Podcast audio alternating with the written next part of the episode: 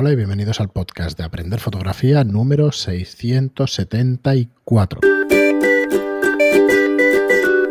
Hola, soy Fran Valverde y como siempre me acompaña Pera la Regula. Hola, ¿qué tal? Muy buena, espera.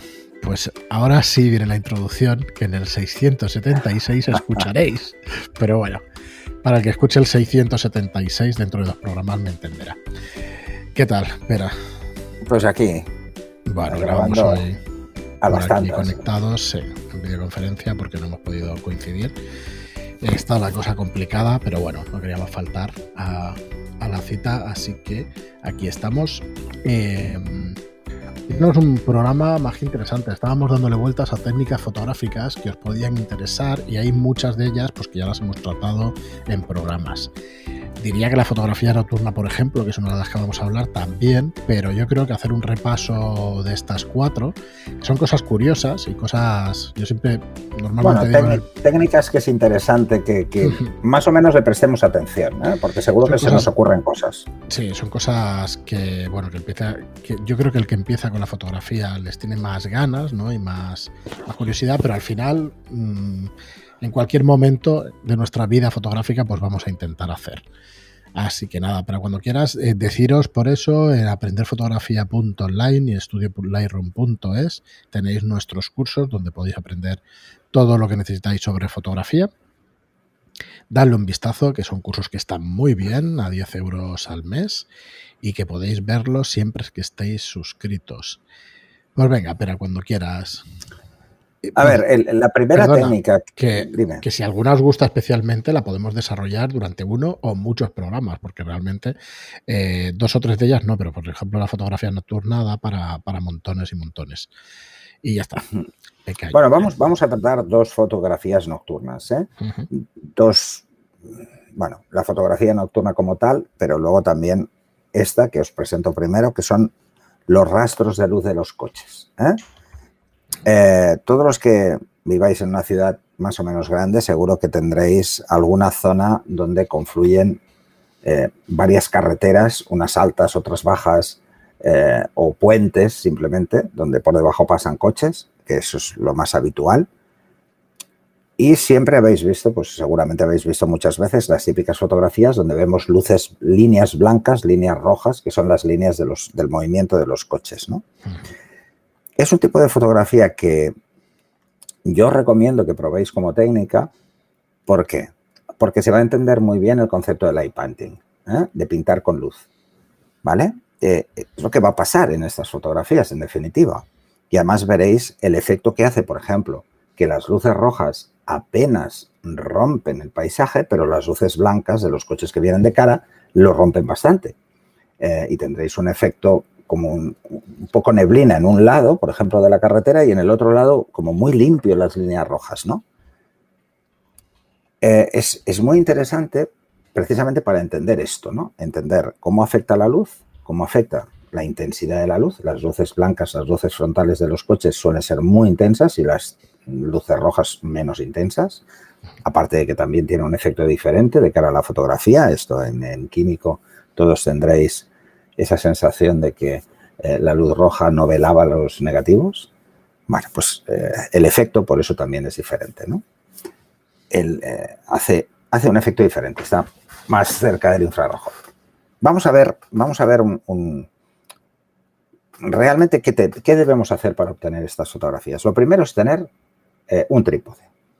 La cámara y el objetivo ya lo doy por hecho, pero tener un trípode Tener un trípode muy estable porque vamos a trabajar con tiempos de obturación bastante largos.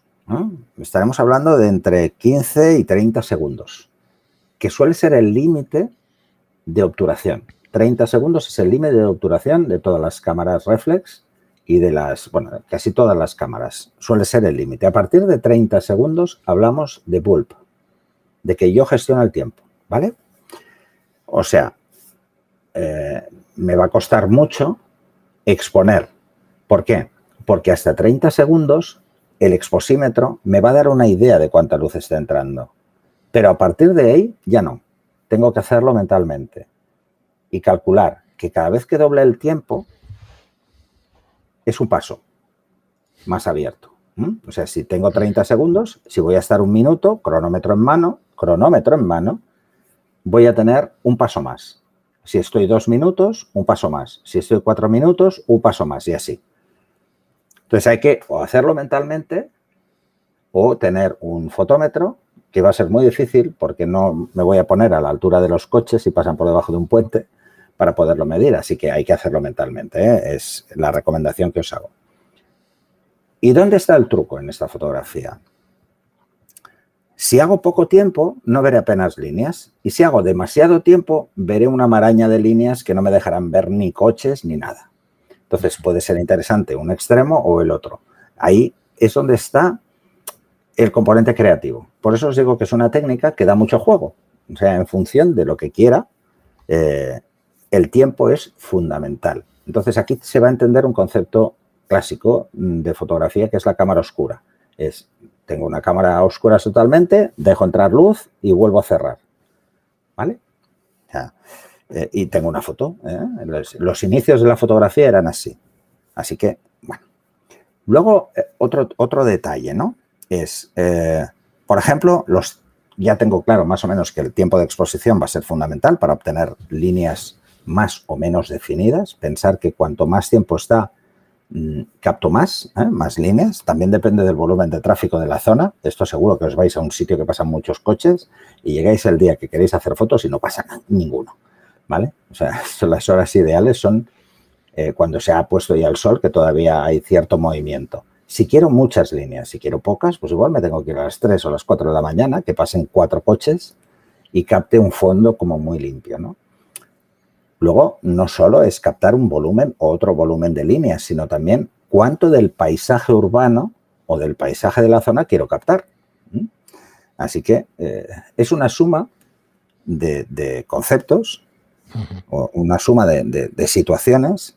Por ejemplo, si hay edificios en el fondo y tienen luces las ventanas, pues cuántas quiero, si las quiero ver o no las quiero ver, o quiero que se vea el edificio o no. Si quiero que se vea el edificio, aunque se rompa un poco la luz de las habitaciones, de las ventanas, pues ese equilibrio es lo difícil. Y esto nos va a dar mucho control y nos va a ayudar a entender muy bien esto del light painting, cómo funciona. ¿no? Luego la apertura. Ya tenemos eh, una duración y luego la apertura. ¿Qué es lo ideal? Vale. Este tipo de fotografías eh, ponen a la luz todos los defectos de nuestra cámara y todos los defectos de nuestros objetivos. ¿Por qué? Porque está mucho tiempo el obturador abierto, entonces el, sensor se calienta más y hay más ruido térmico, eh, hay más, hay aberraciones porque está mucho tiempo, entonces tendréis artefactos por ahí sueltos y esto el objetivo es el responsable. Eh, se pueden producir incluso halos si os ponéis en una zona demasiado baja, flare, ¿eh? y entran luces muy directas que os pueden dejar la foto totalmente blanquecina. Así que lo ideal es irnos a la zona donde sabemos que el equilibrio entre aberraciones y difracción es interesante. F8, lo he dicho muchas veces, ¿eh? tanto para luz, para fotos diurnas como para algunas fotos nocturnas, no todas, pero para estas sí que es importante. Aquí es importante, aquí abrir a 2.8 es una barbaridad eh, y cerrar a F22 es otra barbaridad. ¿Por qué? Porque entonces tendréis un doble efecto. Si cerráis mucho, las luces se verán con tantas aspas como mm, palas tenga el diafragma. Y si hay nueve, pues se verán demasiado. Y parecerá como falso. ¿eh? Así que ir con cuidado con esto. Y luego el ISO. Nada de forzar ISO. Aquí ISO 100. ¿Vale? Y si podéis poner 50, poner 50. Eh, necesitamos muy poca sensibilidad, porque las mm, vamos a tener luz, va a haber luz, porque va a estar mucho tiempo abierto. Si subís mucho el ISO, tendréis que recoger mucho el tiempo y entonces no aparecerán tantas líneas. Es simplemente también por eso, ¿eh? eh pensar que ya cerráis a F8. Entra poca luz proporcionalmente, ¿eh? Así que este equilibrio es lo que os va a dar la foto ideal. Vale. El siguiente, eh, la siguiente técnica, ¿eh? esta voy a ir un poco más rápido, porque ya hemos adelantado con la anterior. El hacer eh, lo que se llaman Star Trails o líneas de estrellas, ¿vale? Las típicas circumpolares, esto que apuntamos a la osa mayor y si podemos, claro, depende de dónde estemos, ponemos el trípode en una posición estable, le damos tiempo y veremos el efecto que hace la rotación de la Tierra haciendo que veamos círculos. Bueno, esto es en el caso de que nos vayamos a, hacer la polar, ¿eh? pero podemos hacerlo si no tenemos ni idea de astronomía y seguir cualquier, o sea, centrar el centro de nuestra cámara en cualquier sitio. Esto da igual. Esto es diferente aquí. Aquí lo ideal es, por ejemplo, así como no he hablado de la focal en las anteriores, pero claro, la focal va a depender de cuánta carretera queramos coger, cuántos coches, etcétera, ¿no? En este caso lo ideal es trabajar con angulares y apuntarlos altos o sea, ponerlos hacia el cielo, pero no excesivamente hacia el cielo. Que cojamos paisaje, porque el paisaje lo veremos muy estático, lo veremos muy limpio y veremos las líneas que producen las estrellas. Y es muy curioso el efecto. Y aquí, mm, ¿qué hay que hacer? Lo contrario. ¿Vale? Esta luz es muy limpia y muy tenue. Aquí F8 no aquí lo más abierto que podamos, si tenemos un objetivo, porque además estamos hablando de hiperfocal y como la vamos a pillar seguro, porque las estrellas están muy lejos, no hay problema. Así que como no tenemos problemas ni de hiperfocal, porque tenemos un ángulo muy grande, eh, pues ¿qué más da la profundidad de campo? 2,8. ¿Mm? Porque si cogemos paisaje, lo que nos interesará es un paisaje lejano, unas montañas, cualquier cosa que captemos un poco de luz Vale, para hacerla bien, lo ideal es que no tengamos luna llena. Si hay luna llena, mal. Si estamos en una ciudad, mal. Esto hay que irse al campo. No necesitamos contaminación lumínica, así que evitar la contaminación lumínica. Por eso os decía una montaña, no busquéis un pueblo porque esa luz va a fastidiar la foto. Y aquí hablamos de mm, jugar con un ISO medio. ¿eh? Aquí podríamos jugar con un ISO 400 e intentar captar con una apertura muy amplia, o sea, un diafragma muy abierto y con un ISO medio para estar un tiempo justo. O sea, si lo que quiero es un movimiento muy pronunciado, quiero un movimiento completo, tiene que ser una obturación muy larga en tiempo. Pero como no hay luz, solo está la luz de las estrellas, le va a costar mucho exponer. Mucho tiempo. Aquí podemos estar hablando de minutos. Así que estas son tremendamente difíciles eh, porque no vemos el resultado hasta que hemos acabado la foto.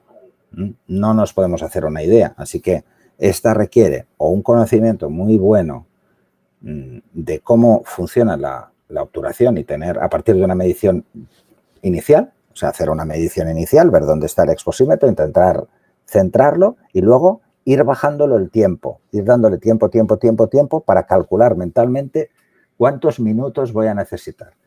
Aquí es cuanto más tiempo, mejor. Más movimiento circular de las estrellas tendremos. ¿Mm? Bueno, pues ya lo veis. Es, es una técnica muy interesante. Otra técnica, la fotografía nocturna. Bueno, esto es lo que si quieres, Frank, como se está alargando mucho, nos guardamos los otros dos para el siguiente. Vamos a hacer otro programa con. Hablaremos de dos. De, dos fotografía y de fotografía nocturna, ¿no? Hablaremos de fotografía nocturna primero porque tiene relación con las dos anteriores y luego la homografía, que es otro tipo de mm, totalmente diferente. Muy bien, pero pues sí, está, está guay, la verdad. Pues nada más, muchísimas gracias a todos por vuestros me gusta y comentarios en iTunes. Gracias y hasta el próximo programa. Hasta el siguiente. Thank